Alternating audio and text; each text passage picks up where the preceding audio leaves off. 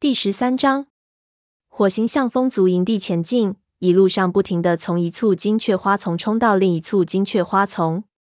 这里不像雷族领地那样有茂盛的灌木丛做遮掩，他在奔跑时只得尽量俯低身子。他上次去风族营地是在雷族帮助风族抵御影族和河族进攻的时候，那时他不必躲躲藏藏的。如今他在没有见到高星或者风族里的朋友前，不敢贸然现身。不过，经过上次森林大会上的冲突之后，他不知道风族里还有没有朋友了。他以前就在风族领地里遭到过巡逻队的攻击，现在他们肯定更不会客气了。火星的周围到处都是风族的气味，不过到目前为止，他还没有遇见一只风族猫。太阳已落至的平线，火星心急如焚，一想到蓝星不久就要发动攻击。他就感到惶恐无比。他踩着石头渡过荒原上的一条小溪，忽然嗅到一股浓烈的风族气味，其中还夹杂有兔子的气味。火星的肚子饿得咕咕作响，但他不得不忍住饥饿，因为他现在绝不能偷取风族的猎物。依据气味来判断，附近应该有一支风族捕猎队。火星急忙跳进溪边的灌木丛里，小心翼翼地朝气味飘来的方向望去。只见有三只猫沿着小溪逆行向这边走来。走在队伍最前面的是他的好朋友一根须，其后是一根须的徒弟金雀花爪。他们嘴里都衔着兔子。但不幸的是，第三只猫却是泥掌，就是他曾经阻止蓝星穿过风族领地前往石林。泥掌是不会允许火星去见高星的。不过火星还算走运，要么就是星族在相助吧，因为那三只风族猫的嘴里都衔着猎物。即使近在咫尺，他们也没有嗅到火星身上的雷族气味。金雀花爪衔的猎物几乎和它一般大，它停下脚步，调整了一下姿势，所以落在其他两只猫的后面。火星抓住机会，小声唤道：“金雀花爪！”小家伙立刻抬起头，耳朵支棱着。这边，在灌木丛里。金雀花爪转身看见火星从灌木丛里探出头来。不由得大惊失色，他张开嘴巴，火星急忙示意他别出声。他说：“听着，金雀花爪，我需要你把一根须叫来，但是不要让泥掌知道，好吗？”金雀花爪犹豫不决，脸上显出左右为难的样子。火星急切地说：“我有话对他讲，这件事对我们两个族群都很重要，你务必要相信我。”金雀花爪从他的语气中听出了事态紧急，想了片刻后，猛一点头说：“好吧，火星，你在这里等着。”他捡起兔子朝一根须赶去，火星又躲进灌木丛里耐心等待。不久，他听到一只猫走过来，轻声唤道：“火星，是你吗？”火星认得这是一根须的声音，不由得松了口气。他先朝灌木丛外瞅了瞅动静。才坐直身子，看见一根须单独坐在外面。他高兴地说：“星族保佑！我还以为你不会来呢。”一根须说：“火星，希望你不是在胡闹。”他瞪了火星一眼，语气不像往常那么友好。他走到火星面前说：“我是从泥掌身边偷偷溜走的。如果他发现你竟然来我们的领地，你就死定了。你知道我说的是实话。”我是提着脑袋来见你的，希望你不会让我空跑一趟。火星说：“我不会令你空跑一趟的，我保证。我来这里是有要事的，我要和高星谈谈，这件事非常重要。”一根须一言不发的瞪着他，火星生怕他会拒绝这个请求，甚至二话不说将他赶出风族领地。过了老半天，一根须似乎意识到火星必定有紧急事情才来。于是语气中的敌意少了许多。到底是什么事情？如果我随随便便就领一只雷族猫进入营地，高星会把我的毛都拔光的。我不能告诉你，一根须。除了高星以外，我不能告诉任何猫。但是，请你相信我，我来这里绝非为了一点儿小事。一根须又犹豫了一会儿，最后说：“火星，要不是看在以前的情分上，我绝对不会这么做的。”说完。他猛地转身，晃了晃尾巴，示意火星跟上，然后迅速向风族营地奔去。火星紧随其后。一根须带着他一口气跑到山坡上，才停下脚步，俯视凹的内的风族营地。夕阳余晖从他们身后照来，使他们长长的身影投射在凹的周边的金雀花丛上。一支巡逻队从他们身边经过，一个个都瞪着大眼睛瞅着火星，眼中充满了敌意，还有点儿好奇。一根须说：“跟我来。”他在前头领路，穿过金雀花丛，走进一片空地里。火星刚从金雀花中走出来，便看见高星卧在会场边缘的猎物堆旁，许多风族武士围着他，其中就有风族的副族长坏角。坏角首先发现火星。他顶了顶高星，附在高星耳边说了几句话。高星站起来，走到火星和一根须面前。坏角随后上前站在高星旁边，其他的猫也都跟了过来。火星认出了风族乌衣青面以及龇牙咧嘴的泥掌。高星面无表情地说：“呃，一根须，你为什么把火星带到这里？”一根须低头行礼说：“他说有要事来找你商谈。”泥掌斥责说：“那就能让他大摇大摆的走进我们的营地吗？他可是我们的敌人啊！”高星晃了晃尾巴，示意泥掌闭嘴。他打量着火星，简短的说：“我就在这里，说吧。”火星看了看周围，只见猫群越聚越大，所有的猫都听说营地来了一个入侵者，因此都过来瞧热闹。火星结结巴巴的说：“我的话不能让所有的猫都听到。”高星，高星哼了一声，缓缓点头说：“那好，我们去我的巢穴里谈吧。”坏角，你也来，还有你，一根须。他转身向会场尽头的一块岩石走去，尾巴翘得高高的。火星在坏角和一根须的看押下跟在后面。风族族长的巢穴位于岩石下，面朝营的周围的围墙。高星走进巢穴。舒舒服服的躺在一堆干草上，说：“什么事？”巢穴内光线昏暗，火星仅能看见他的身体轮廓。这里的气氛非常紧张，似乎一言不合，他们就要对火星大打出手。在来的路上，火星已经想好了措辞，但他不知道是否能够说服高星，最终化解这场危机。他说：“你知道蓝星对我们丢失猎物的事情感到非常不快。”高星肩膀上的毛一下子竖了起来，怒气冲冲地说：“风族没有偷雷族的猎物。”坏脚一瘸一拐地上前几步，抵住火星的鼻子，说：“我们也发现猎物残骸了。你能肯定雷族没有从我们这里偷猎物吗？”火星强压住内心的惶恐，分辨说：“不，我相信大家都没有偷猎物。”一根须问：“那么究竟出什么事了？”我认为森林里来了一只恶狗，我们嗅到了它的气味，还发现了它的粪便。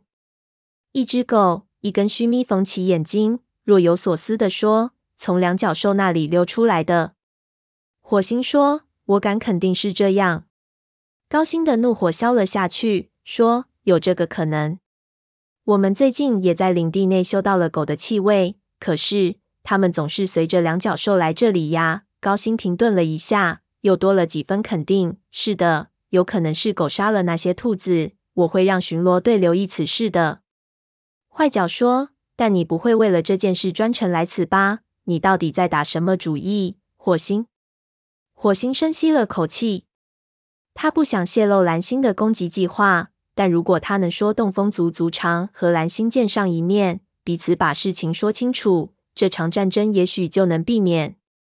于是他解释说。我不能说服蓝星相信这一切都是狗造成的。他把风族当做了敌人。如果我不做些什么的话，双方迟早要引发战争。他没有说如果自己失败，这场战争就近在眼前了，我们大家都会有伤亡，最后只能落得个两败俱伤的下场。高星试探性地说：“那你想要我做什么呢？”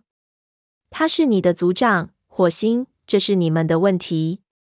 火星壮着胆子上前一步，说：“我来请你和蓝星见个面。如果你们能私下里好好谈谈，也许就能够避免冲突。”坏角怀疑地说：“蓝星想见面？我们上次见他的时候，他的样子似乎要把我们都吃了。”火星坦白地说：“这不是蓝星的主意，而是我的。在场的三只风族猫都睁大眼睛看着他，最后还是一根须打破了沉默。这么说，你是背着你们族长偷偷来这里的？火星坚持说，这对我们双方都有利。他本以为自己会立刻被赶出去，不料高星沉思了一会儿。我相信对话比战争更能解决问题，但我们怎么来安排这件事呢？如果蓝星知道你未经同意先来和我们商谈，他会听从你的建议吗？不等火星回答，高星继续说：“也许我该给他传个口信，约他见面。但你能保证风族猫最终能安安全全的离开雷族营地吗？”火星沉默不言。高星见状，耸了耸肩膀，说：“对不起，火星，我不能让我的武士冒险。如果蓝星想和我谈谈，他知道能在哪里找到我们。”一根须，你把火星送回到四棵树吧。火星灵机一动，也许是星族保佑吧，急忙说：“等一等，我知道这件事怎么办。”高星的眼睛在黑暗中闪着微光，问：“什么办法？”你还记得一只名叫乌爪的猫吗？它是一个独行者，就住在石林附近的两角兽农田里。在你们回归家园的路上，它曾帮我们找了一处避雨的地方，记得吗？一根须说：“我认识它。”它是一只很不错的猫，只可惜不是武士。你提它做什么？火星急切地说：“它能给你们传信呀。它以前是雷族猫，而且蓝星允许它自由出入雷族领地。”高星动了动身子，说：“这个办法听起来可行。你说呢，坏脚？”坏脚不情愿地点头同意。火星觉得时间过得越来越快，他催促一根须说。那就赶快去吧，现在就走。让乌爪通知蓝星和高星，一大早在四棵树见面。现在留给一根须去找乌爪的时间不多了，因为在他找到乌爪之后，乌爪还要在蓝星出发前把信传到。而且一根须能否顺利在两角兽农田里找到乌爪，就要看星族保佑了。一根须看着高星，见他点了点头，于是转身冲出巢穴，消失在夜幕中。高星眯缝起眼睛打量火星，说：“为什么我觉得你还有事瞒着我啊？”不过他没再进一步追问。你现在该离开了。坏脚，你把火星送出我们的领地。火星，明天早晨我会在四棵树等候，但我只能做到这一步了。如果蓝星想要和平，他必须出现在那里。明天早晨四棵树见。火星重复了一句，跟着坏脚出去了。火星抓紧时间返回四棵树，回到雷族领地。自从昨晚森林大会前吃了一顿饭后，他到现在还空着肚子。由于饥饿的缘故，他的腹中隐隐作痛，走起路来步子也变得轻浮。于是他决定先捉些猎物来吃。他走到小溪边，凝神倾听，溪边的芦苇丛里传出一只水老鼠的声音。火星仰头嗅了嗅。单凭气味就已确定了水老鼠的位置，他猛地扑过去擒住猎物。吃过饭后，他觉得体力有所恢复，于是抖擞精神朝营地奔去。等他跑到山沟时，月亮已经爬上树梢了，而蓝星的攻击计划是在月亮落山时发动。火星感到事情有些转机，高星同意会谈，蓝星一定会意识到和风族开战已无必要。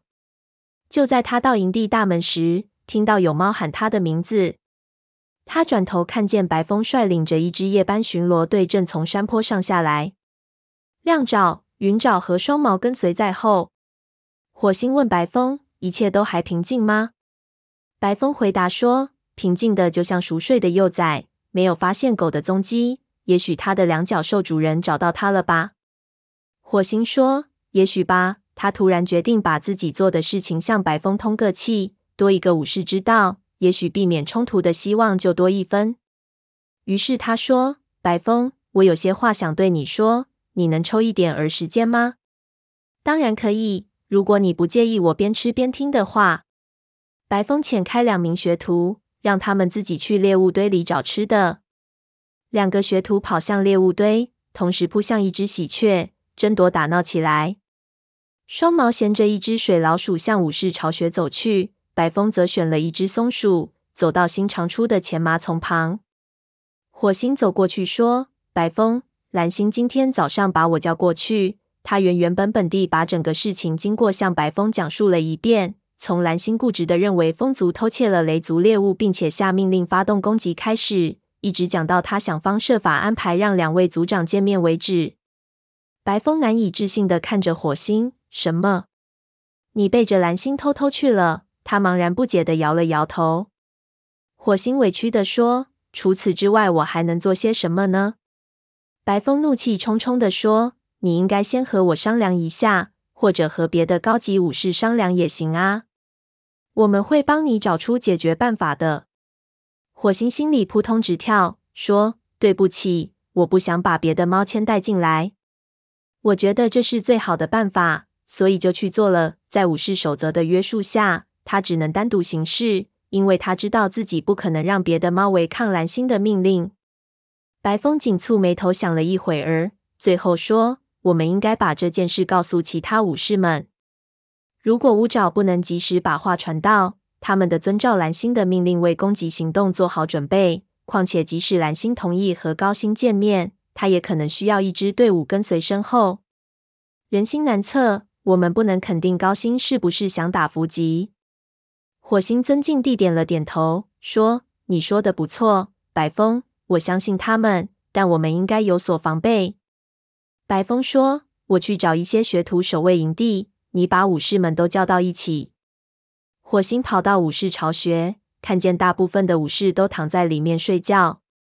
他推了推沙风，沙风迷迷糊糊的睁开眼睛，问：“有事吗？”火星说：“沙风，请你把其他武士叫醒。”白风和我有重要事情通知大家。沙风爬起来问：“你说什么重要事情？”火星来不及回答，便走出巢穴寻找其他的武士。他在育婴室里找到了文链，而且恰巧撞见执行完夜班巡逻任务、衔着猎物回来的鼠毛。他本想去通知炭毛开会，但转念一想，又觉得和他单独谈谈会更好些。等他回到武士巢穴时，武士们都已经醒了。过了一会儿，白风也走进来，坐在火星身边。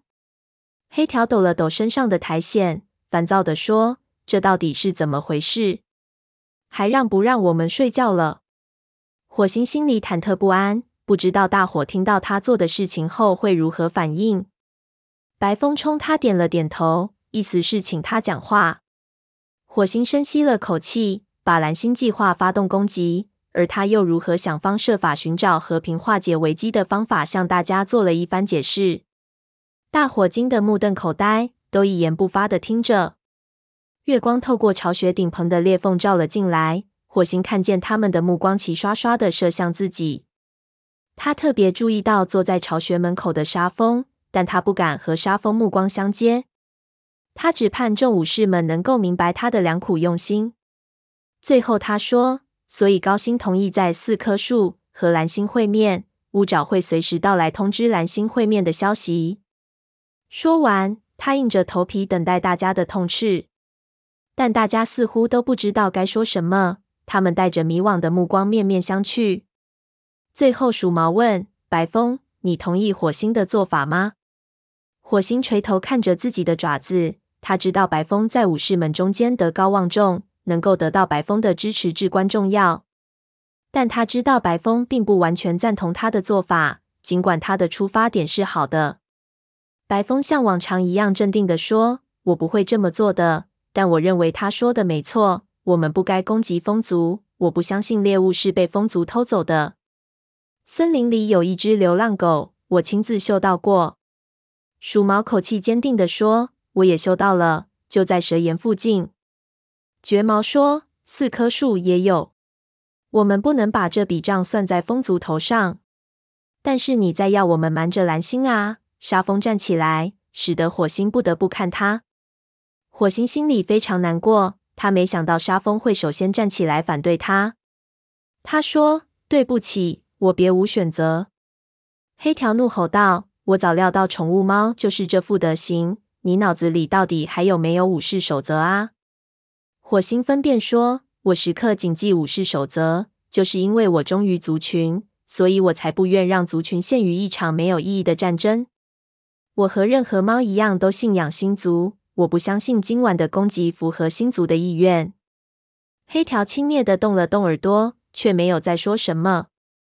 火星向四周扫了一眼，不知道自己是否赢得了众武士的支持。他忽然意识到，如果蓝星失去了最后一条性命，领导族群的重担也许就会落到他的肩膀上。假若他不能赢得他们的忠心和拥戴，这将是一项不可能完成的任务。他焦急地说：“这件事事关重大，风族没有做错什么，而且我们现在的任务也很重，既要重建营地。”还要不停地巡逻，我们不能引发一场无谓的、危险的战争。如果我们的武士在战斗中流血牺牲，我们又将如何准备过冬的粮食啊？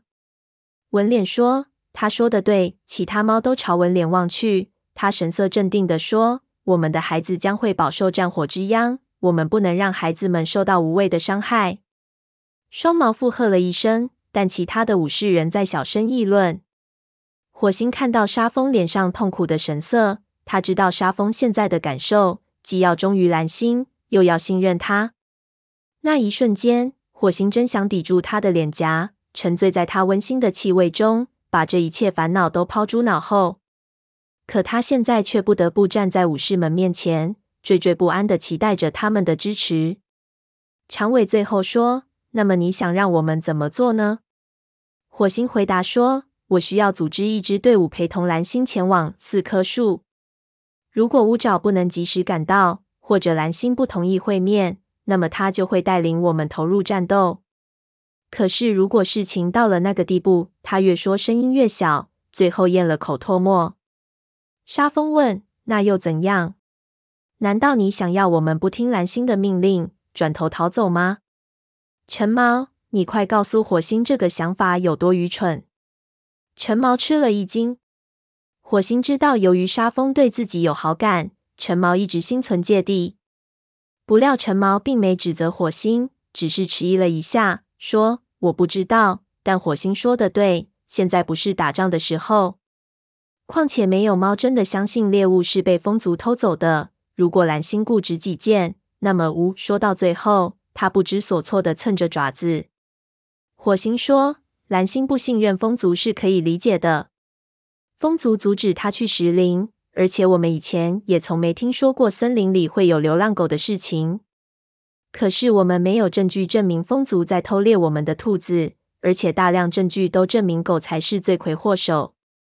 鼠毛问：“如果战争不可避免，你打算怎么做？”火星在蓝星下令攻击的时候逃回营地吗？火星回答说：“不。”高星似乎想和平解决争端。如果我们运气好的话，他身边只会带上一两名武士。这种情况下是不会打仗的。鼠毛晃动了一下尾巴，说：“好一个如果！如果风族也这么想，而且设下埋伏，怎么办？那我们就死定了。”火星听出他和白风一样都怀疑高星的诚意。长尾大声说：“反正我不去。”让风族把我们撕成两半吗？我可不是傻瓜。陈毛一直坐在长尾旁边，这时扭头逼视着他，说：“你不是傻瓜，却是个胆小鬼。”长尾分辨说：“我不是胆小鬼，我对雷族忠心耿耿。”火星插言说：“好了，长尾，我们不需要每个武士都去，你可以留下来驻守营地。其他诸位也都自便，如果你们不愿去。”就留下来好了。他紧张地等待众武士的反应，看见大家的脸上都显出矛盾的神情。白风说：“我去。我认为如果有选择的余地，高星也不希望打仗。”火星感激地看了他一眼。其他武士仍犹豫不决，纷纷低声议论。过了一会儿，绝毛说：“我也去。”但还有这么多年长的武士没有表态，他有些紧张。我也一样。橙毛的尾巴朝火星摆了一下，但是如果风族攻击我们，我绝不客气。我可不想被别的猫撕成两半。其余的武士也都要求前往。令火星惊讶的是，黑条同意参加这次行动，而鼠毛竟然拒绝了。鼠毛说：“对不起，火星，虽然我认为你的话很有道理，但都不是根本。我们不能依据自己的喜好来决定是否遵守武士守则。如果族长命令我攻击，我就不能违抗他的命令。文脸坚决地说：“嗯，我去。我不想看着孩子们在一场无谓的战争中被撕成碎片。”我也去。双毛看了看周围的武士，说：“我们不能让孩子们陷入一场不公正的战争。”最后，火星向沙峰看去，他一直远远的坐在那里，一言不发。火星生怕他不支持这次行动，迟疑了一下，问他：“沙峰？”沙峰垂着头，小声说：“我和你一起去。”火星，我知道你说的没错，可我仍痛恨对蓝星撒谎的行为。火星走过去，舔了一下他的耳朵。他想谢谢沙峰，但他却没有看他，而是把头转向一边。黑条问：“学徒们怎么办？你想让他们和我们一起去吗？”香威爪年纪太小，不能参加这次行动。陈毛连忙说：“我同意。”火星看到陈毛这么关心黑条的那个小徒弟，强忍住没有笑出声来。白风说：“我希望别让亮爪参与进来。”绝毛问：“可是如果我们一名学徒都不带的话，蓝星不会觉得奇怪吗？”火星朝绝毛点了点头，说：“想得好，好吧。”我们带训爪和云爪一起去。如果蓝星想再多带些猫去，我们就在路上把计划告诉他们。否则，这个消息很快就会传遍营地的。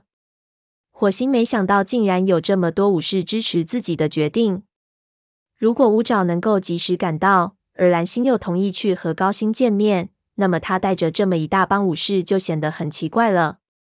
况且，他也不想将营地置于防守空虚的境地。尤其在现在这种情况下，于是他提议说：“双毛和绝毛为什么不留下来驻守营地呢？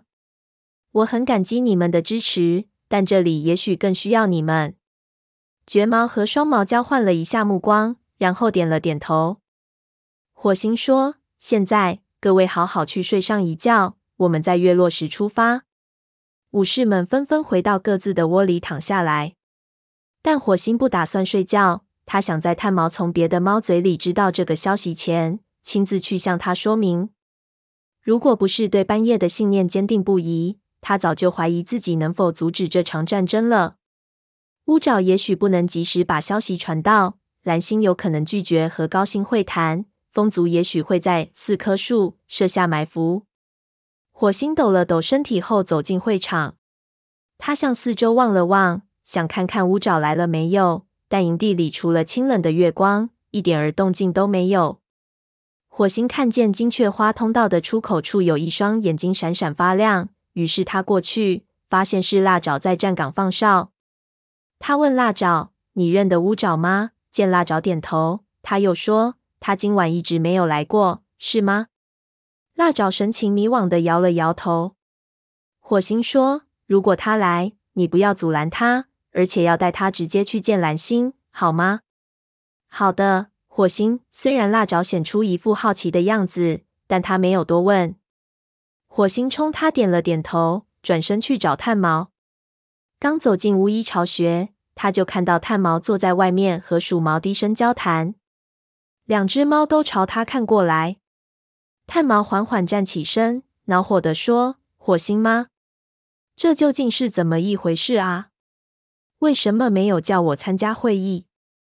火星回答：“那是个武士间的会议，不过这个理由连他都觉得站不住脚。”炭毛不快地说：“哦，好吧，你以为我对欺瞒蓝星的事情不感兴趣吗？”火星分辨说：“事情不是这个样子的，我就是为了这件事特意来找你的。”他狠狠瞪了一眼鼠毛，说：“鼠毛，你不打算去歇息一下吗？”鼠毛也瞪了他一眼，转身消失在夜色中。炭毛说：“有何贵干啊？听你的口气，似乎鼠毛已经告诉你了。我也不想让事情走到这个地步，但我有选择吗？你真的认为星族想让森林里发生战争，尤其是一场非正义的战争吗？”炭毛承认说：“星族没有告诉我任何关于战争的事，但我不希望发生流血冲突。”可这是唯一阻止战争的方法吗？如果你有更好的主意，请告诉我好啦。炭毛摇了摇头，月光照在他灰色的皮毛上，令他看上去如同鬼魅一般。不论你做什么，火星一定要善待蓝星。他曾是一位伟大的族长，也许将来还是。火星非常希望相信炭毛说的话，可每过一天，蓝星的神智就多一分迷糊。昔日那位睿智的长者和今天的蓝星截然不同。火星保证说：“我会尽力而为的。我不想欺骗他，这也就是我安排他和高星见面的原因。”我想让他意识到我们没有必要打仗，但他却听不进我的话。你觉得我做错了吗？炭毛凝视着他说：“我没有资格下结论，这是你的决定。火星，没有猫能够评判你，